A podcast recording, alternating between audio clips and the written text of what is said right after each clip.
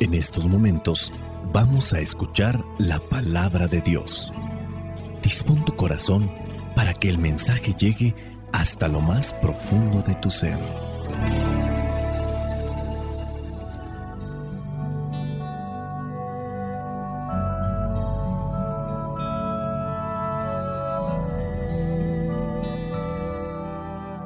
El Evangelio que la iglesia nos presenta para el día de hoy corresponde a Lucas, capítulo 13, versículos del 1 al 9. Dice así, Por aquel mismo tiempo fueron unos a ver a Jesús y le contaron que Pilato había mezclado la sangre de unos hombres de Galilea con la sangre de los animales que ellos habían ofrecido en sacrificio. Jesús les dijo, ¿piensan ustedes que esto les pasó a esos hombres de Galilea por ser ellos más pecadores que los otros de su país? Les digo que no. Y si ustedes mismos no se vuelven a Dios, también morirán. ¿O creen que aquellos dieciocho que murieron cuando la torre de Siloé les cayó encima, eran más culpables que los otros que vivían en Jerusalén? Les digo que no. Y si ustedes mismos no se vuelven a Dios, también morirán. Jesús les contó esta parábola. Un hombre tenía una higuera plantada en su viñedo y fue a ver si daba higos, pero no encontró ninguno. Así que le dijo al hombre que cuidaba el viñedo, mira, por tres años seguidos he venido a esta higuera en busca de fruto, pero nunca lo encuentro. Córtala, pues. ¿Para qué ha de ocupar terreno inútilmente? Pero el que cuidaba el terreno le contestó, Señor, déjala todavía este año. Voy a aflojarle la tierra y a echarle abono. Con eso tal vez dará fruto, y si no, ya la cortarás. Palabra de Dios. Te alabamos, Señor. Señor Jesucristo, nuestro divino Salvador. Gracias te damos por tu infinito amor. Te escuchamos en la palabra te recibimos y adoramos en la Eucaristía. Te servimos en los hermanos.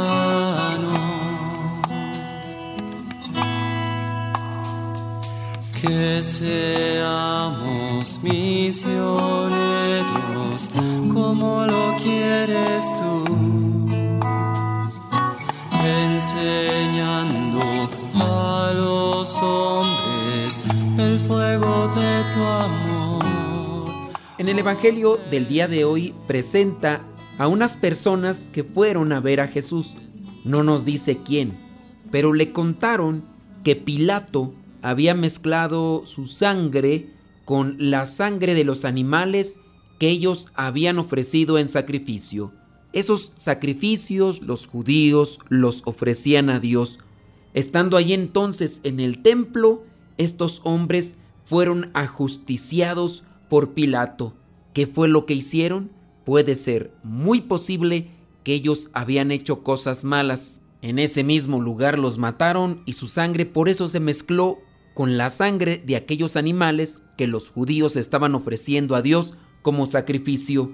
Jesús, que conoce nuestros pensamientos y también conoce los pensamientos de aquellos hombres que le están contando eso, les dice, ¿piensan ustedes que esto les pasó a esos hombres de Galilea por ser ellos más pecadores que los otros de su país? Entonces la intención de contarle a Jesús la muerte de estos es como para darle a conocer que por ser más pecadores les pasó esa desgracia, que por ser más pecadores murieron de esa manera. Jesús dice, no, y si ustedes mismos no se vuelven a Dios, también morirán. Y ya después remarca la situación de aquellos hombres que murieron cuando una torre les cayó encima. Eran 18 hombres y la torre los aplastó. Jesús también les pregunta, ¿ustedes creen que estos hombres eran más culpables que los otros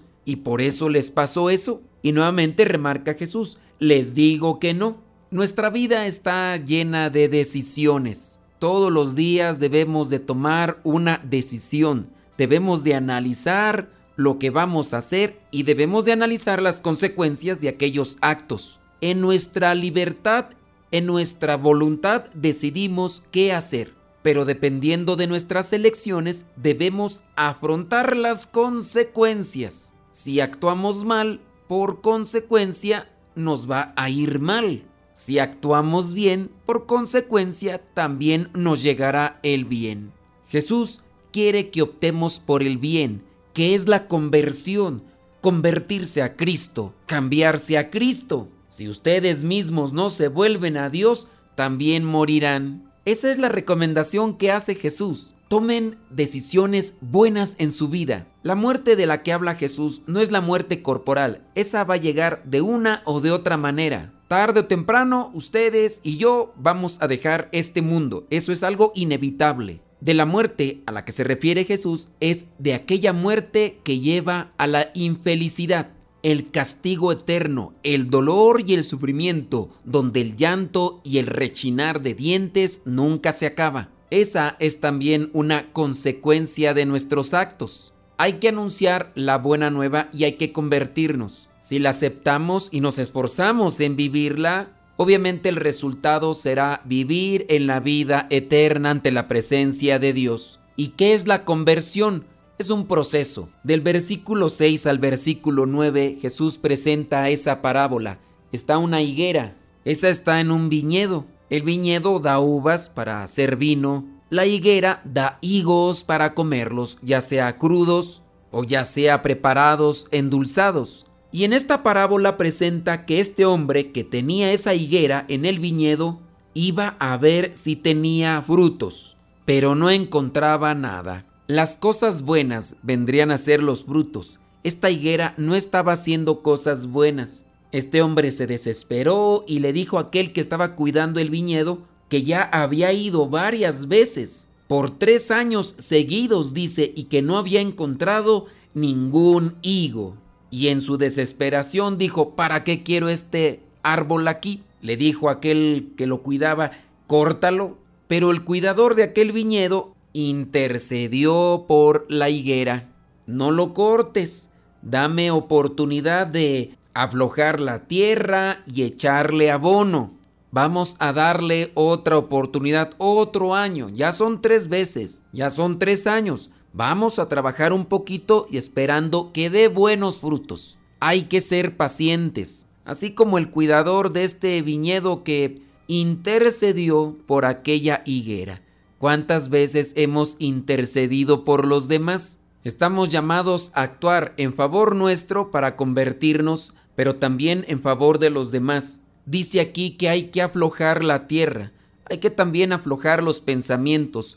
Nuestra manera de hablar, nuestra manera de actuar, está pegada conforme a unos pensamientos, a esa tierra que en ocasiones tenemos ahí apelmazada, dura. Dice Romanos capítulo 12, versículo 2, si no cambias tu manera de pensar, no vas a cambiar manera de actuar. Después el cuidador dice que le va a echar abono, o sea, va a aflojar la tierra, pero también va a darle aquello que le puede servir para que se potencie lo que vendrían a ser los nutrientes y cosas que tiene la higuera y así pueda dar fruto. Queremos convertirnos, queremos cambiar, vamos a adentrarnos nosotros a ese proceso. Escuchemos reflexiones que nos lleven a formar un criterio. No hay que quedarnos con las mismas ideas de siempre, pero hay que seleccionar bien, muy bien a quien escuchamos para que no nos vayamos a intoxicar. Hay personas que saben mover la tierra y hay otras que al estar moviendo la tierra rompen las raíces. Hay que ser cautelosos en eso. El abono también se tiene que poner eh, en una cierta medida.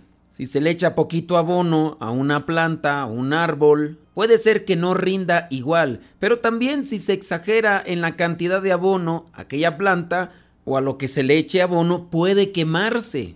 Participar de los cursos de Biblia, recibir predicaciones, eso podría ser mover la tierra, porque estoy escuchando reflexiones que me están poniendo a pensar, pero después me tengo también que dedicar a la oración.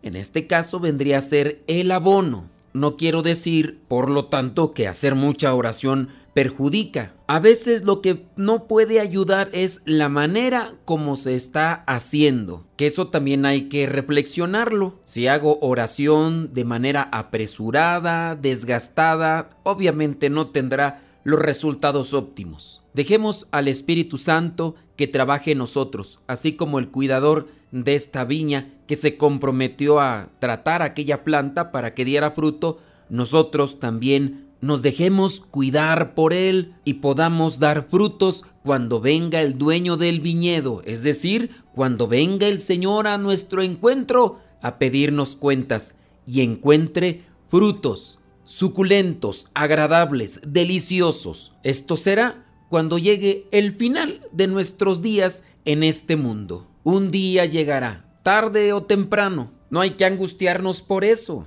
Dediquémonos más bien a prepararnos para ese momento, saboreando cada situación, buscando el acercamiento a Dios para que nuestro corazón siempre se mantenga en paz. La bendición de Dios Todopoderoso, Padre, Hijo y Espíritu Santo, descienda sobre ustedes y les acompañe siempre. Vayamos a vivir la palabra.